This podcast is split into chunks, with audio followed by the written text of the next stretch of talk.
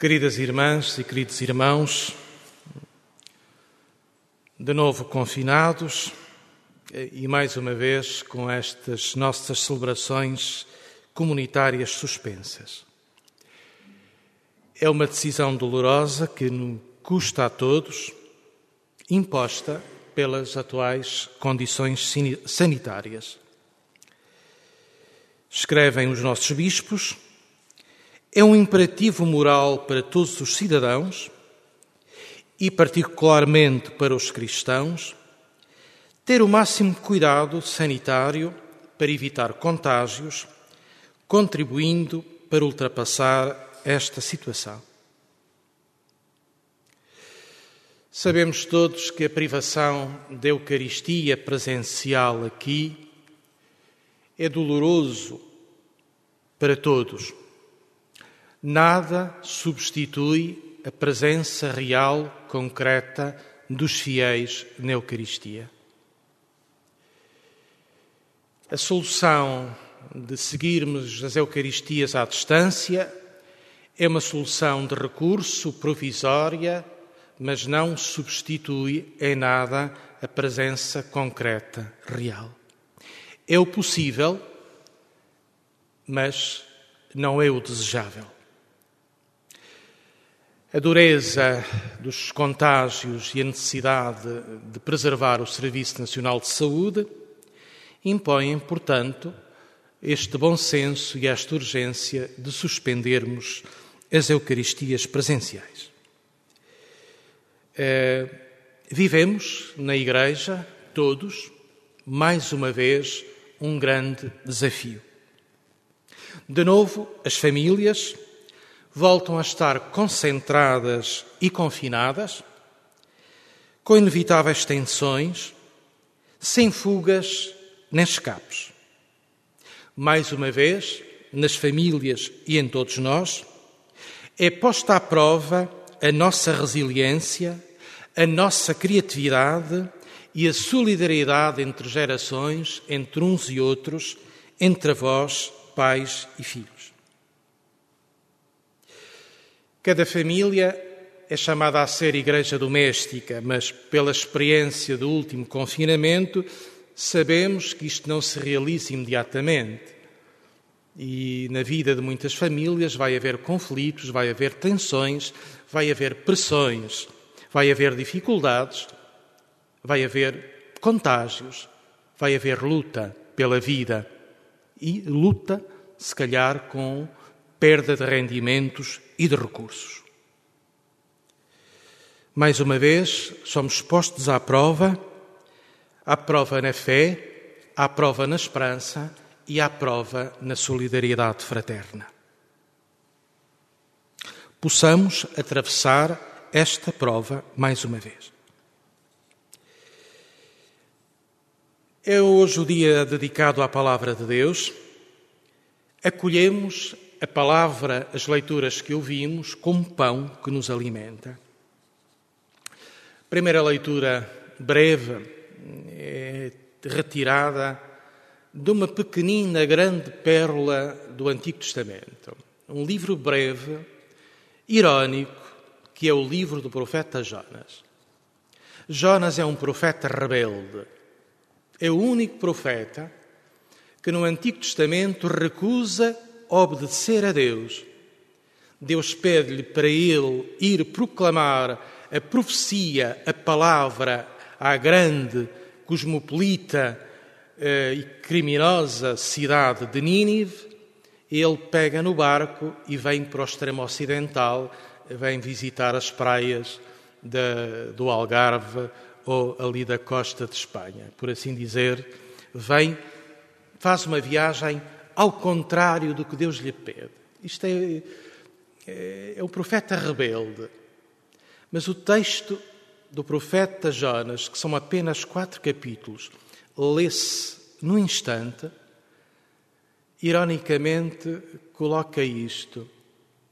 Através dos acontecimentos, da rebeldia, dos fracassos, dos acidentes de percurso, Jonas uh, atravessa no barco que vem uma tempestade, é lançado ao mar, é engolido por uma baleia, é vomitado numa costa e, quando sabe, está a caminho de Nínive. Irónico. Aquilo que ele recusa fazer, na força dos acontecimentos, contra a sua vontade, acaba por chegar a Nínive. É irónico. E a Nínive, nesta, digamos, Nova Iorque eh, da altura, a grande cidade de Babilónia, ali entre o Tigre e o Eufrates, eh, ele é chamado a anunciar a palavra de Deus em Nínive. Daqui a 40 dias, Nínive será destruída. Aparentemente, esta profecia é uma profecia de destruição, de condenação. E Jonas gostaria que esta profecia se cumprisse. Ele interiormente gostaria que Deus destruísse aquela cidade corrupta, aquela cidade violenta, aquela cidade criminosa, que Deus fizesse justiça e uma justiça dura e violenta. Jonas é a figura de um profeta fanático que não quer que Deus seja misericordioso, mas que Deus seja justiceiro, vingativo, duro. Mas entendamos, nesta aparente promessa de destruição está contida uma promessa de salvação. É uma pedagogia divina. Deus ameaça para corrigir comportamentos, para que possamos arrepiar, recuar na nossa vida, rever, voltar atrás, transformar atitudes.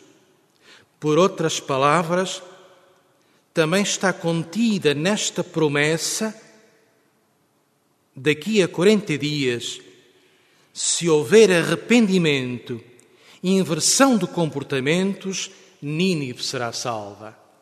Deus não quer de nada, nem de ninguém, nem de nenhuma cidade, a destruição, mas a vida, a salvação. Se houver uma maior fé, uma maior confiança em Deus, uma maior solidariedade fraterna, a cidade será salva. E a cidade de Nínive é o símbolo da humanidade, de todos nós, de todas as nossas cidades. E a destruição não aconteceu. Porque os habitantes de Nínive acreditaram em Deus, proclamaram um jejum e revestiram-se de saco, desde o maior ao mais pequeno. Bela expressão. Todos transformaram os seus comportamentos. Todos se arrependeram do mal em que estavam entranhados. E diz-nos o texto com ironia: homens e animais. Todos, todas as criaturas. E a cidade foi salva. Este é o prodígio da fé em Deus, que é também acolher a fé que Deus tem em nós. Deus acredita em nós, na nossa liberdade responsável, na nossa liberdade criativa, na nossa liberdade que é capaz de transformar a vida, a história e nos transformar a nós próprios. Quando Deus viu as suas obras e como se tinham convertido do mau caminho, desistiu do castigo. Porque Deus é mau, é misericordioso, é rico em misericórdia. Depois, o texto da primeira leitura não nos diz, mas continuando o último capítulo, o quarto do livro de Jonas, Jonas ficou deprimido, ficou revoltado com Deus, ficou amoado, porque Deus é um Deus mole. E depois nos diz-nos o texto: Eu sabia que tu irias ser fraco, não aguentarias a tua maldição. Pois não, não pode. Deus é rico em misericórdia esta pérola do livro de Jonas que vale a pena, vale a pena revermos para interpretarmos sempre comportamentos fanáticos, violentos e para acolhermos a esperança que Deus tem na cidade de Nínive, na cidade dos homens e das mulheres. Ficamos chocados com a recente invasão do Capitólio em Washington por, por bárbaros desordeiros e antidemocratas, com a cumplicidade das forças de segurança instigados pelo presidente cessante. Estes acontecimentos alertam-nos para o perigo em que está a nossa vida democrática. Possam servir para um acordar das nossas consciências no gênio do catolicismo, e repito, no gênio do catolicismo, nas entranhas do catolicismo, está uma visceral está um visceral repúdio à tirania, à destruição da vida coletiva, aos valores da convivência fraterna, à violação da dignidade da pessoa humana em todas as suas circunstâncias, na gestação, no final da vida, quando é refugiado ou exilado, em todas as dimensões, as entranhas do catolicismo lutam e defendem a vida. Escutemos a última encíclica do Papa Francisco, Fratelli Tutti. Cito o Papa. Usa-se hoje em muitos países o mecanismo político de exasperar, exacerbar e polarizar Promove-se a controvérsia, radicalizam-se oposições e recorre-se à vulgaridade para destruir o adversário. Cito o Papa. Quem olha para a sua gente com desprezo estabelece na própria sociedade categorias de primeira e segunda classe, de pessoas com mais dignidade e menos dignidade e direitos. E continua o Papa ainda há aqueles que parecem sentir-se encorajados, ou pelo menos autorizados pela sua fé, a defender várias formas de nacionalismo fechado e violento, atitudes xenófobas, desprezo e maus tratos àqueles que são diferentes. A doutrina social da Igreja convoca na atualidade a consciência de todos os crentes. O Evangelho, outro belo texto e breve, coloca esta urgência na decisão e na resposta. Em Marcos, Jesus é um corredor de fundo, está sempre à pressa, e os discípulos com ele, porque há uma urgência, uma urgência no anúncio do reino uma urgência na decisão por Cristo. Cumpriu-se o tempo, está próximo o reino de Deus, arrependei-vos e acreditai, arrependei-vos e acreditai. Espanta-me e consola-me sempre este vir de Jesus às nossas costas e às nossas praias. Percorrendo o mar da Galileia, viu Simão e seu irmão André que lançavam as redes ao mar porque eram pescadores. E Jesus diz-lhes: Vinde comigo, vinde atrás de mim e farei de vós pescadores de homens. E a beleza do texto, eles lançaram, deixaram imediatamente as redes e o barco e o Pai e seguiram Jesus. Ingenuidade, atrevimento, impulsividade, Talvez.